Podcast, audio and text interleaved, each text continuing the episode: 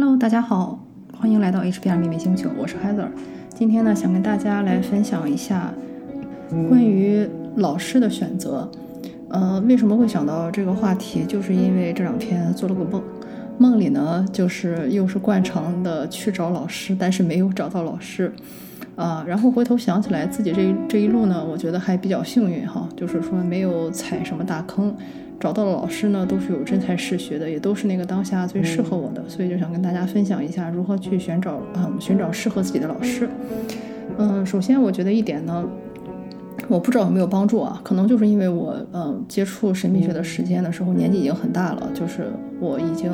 工作了十几年，所以呢，就是基本上各种奇形怪状的各个大洲、大陆、大大国家、小国家。奇奇怪怪的人什么都见过，所以呢，就是说不太容易被那种骗子呀，或者说是那种道貌岸然呀，或者说是嗯心口不一的人所呃蒙蒙蔽吧。总之就是说，嗯，比方说像我一开始对神秘学感兴趣的时候，关注了很多公众号哈，就看大家在做什么，在啊在研究或者讨论哪些东西。嗯，有一些人呢，就是我看了他们的一篇文章以后，或者说看了几篇文章以后呢。就觉得这个人的嗯有问题，这个问题呢，它是各种各样的哈，就是嗯有一些问题呢，比方说是原则性问题，就是说这个人的心性或者说是心术不太一致，呃，因为我觉得去判别一个修行人很关键的一点哈，就是说看他是不是心口合一，是不是在做自己，就是看他有没有给自己打造人设的这么一个倾向，我觉这点我觉得对我很关键啊，就是说。因为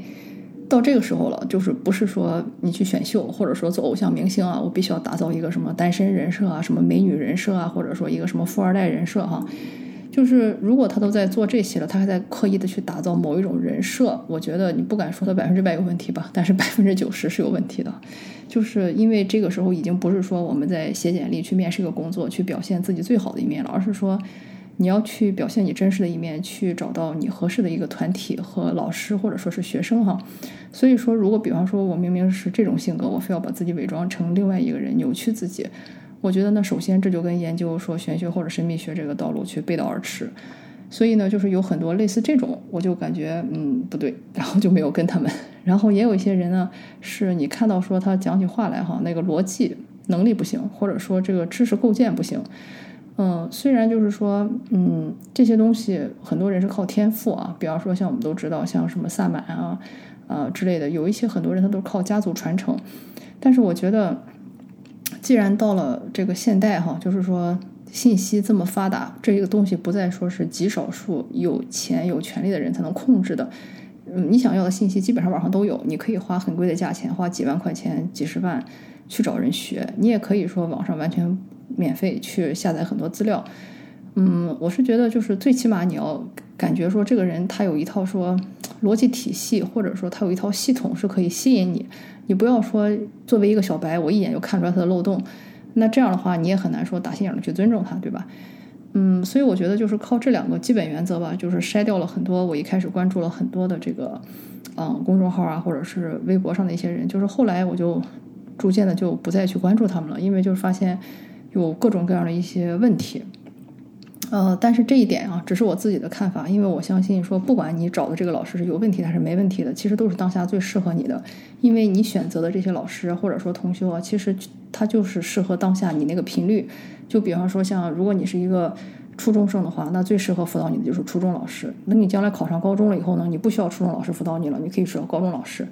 等你上到大学了，上到研究生了，你自然会有博导去辅导你。但是如果你自己水平不行，来了个博导，他讲话你也听不懂，对吧？你们俩也不是一个频率上的人，也不是一个圈子里的人。所以我觉得，嗯，从这个理念上说呢，嗯，其实你选的老师从来就没有错的，哪怕他你到后来过了两年、过了五年、过了十年，你回头去看，你觉得哎呀，好像。他的这个某一个水平也就那么回事儿吧，或者说，哎，好像他给我讲的一些东西是错的，或者或者说，哎，那整个这个同修就是现在这个氛围都是不对的。但是你也要想，你为什么会吸引了这么样的一个团体去去修？那里面肯定有你需要的东西。嗯，我们随便举个例子说，如果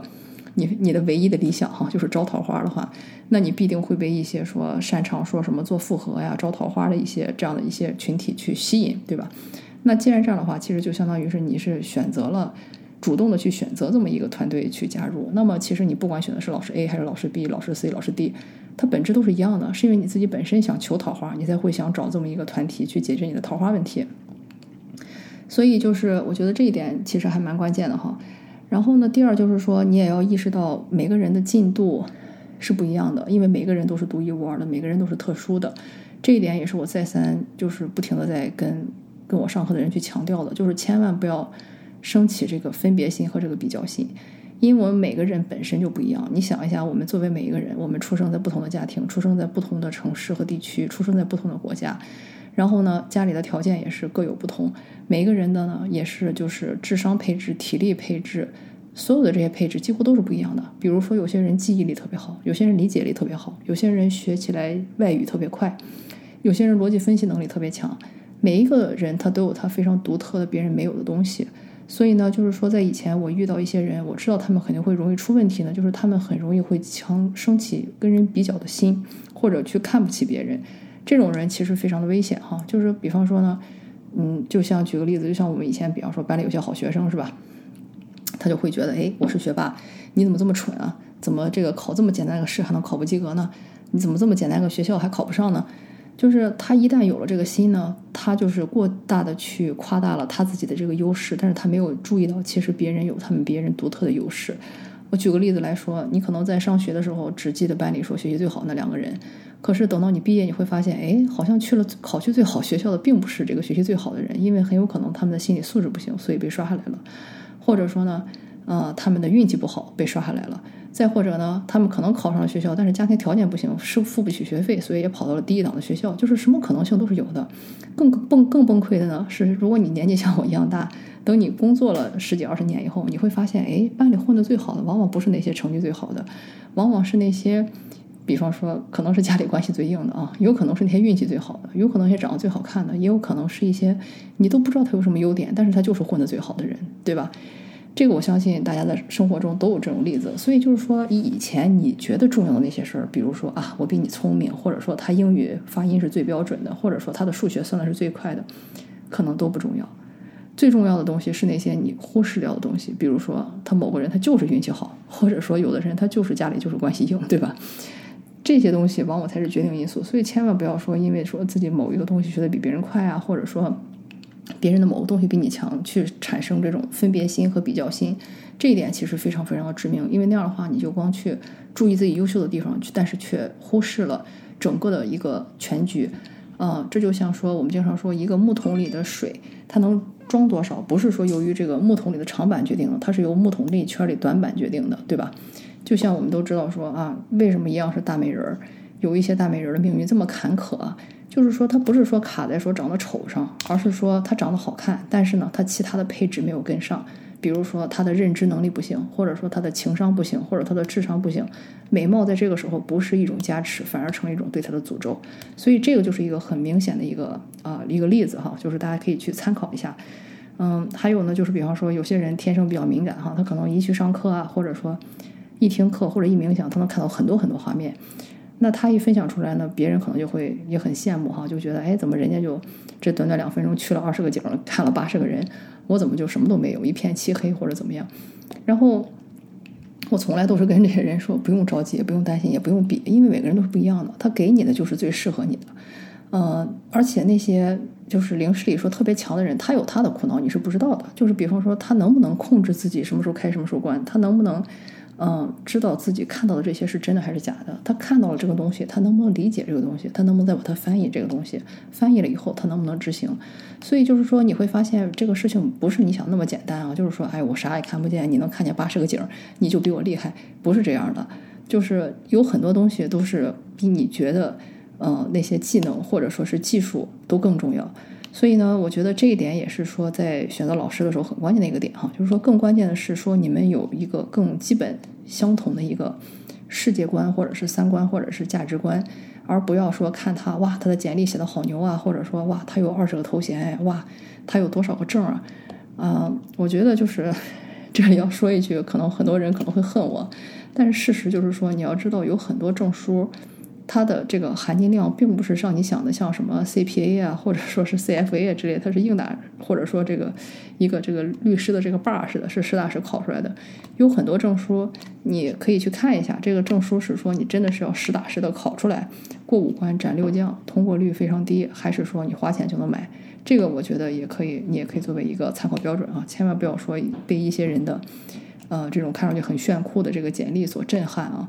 然后再比方说像一些电视节目中有一些人，也不用电视节目了，生活中也是有很多人那种阵仗很大哈，就是一看什么，就是穿的花花绿绿的阵仗很大，嗯，那种也是，就是其实很多人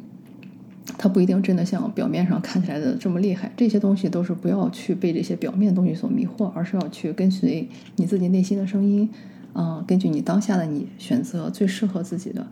嗯，而不要说去看别人在做什么，我也要干什么。比如说，哎，我看别人都在学占星，我也要学占星；别人都学祝由术，我也学祝由术；别人学这个茅山符，我也学茅山符。就是别人学什么是别人的事儿，但是不是所有人都适合一样的东西。嗯，就是有句话叫什么“甲之一堂，甲之蜜糖，乙之砒霜”，对吧？所以呢，你也不用说在乎说别人会的，你一定要会。你只要是把一个东西去掌握好，掌握好以后再去掌握下一个。合适的自然会出现，没有必要说，哎，别人都学，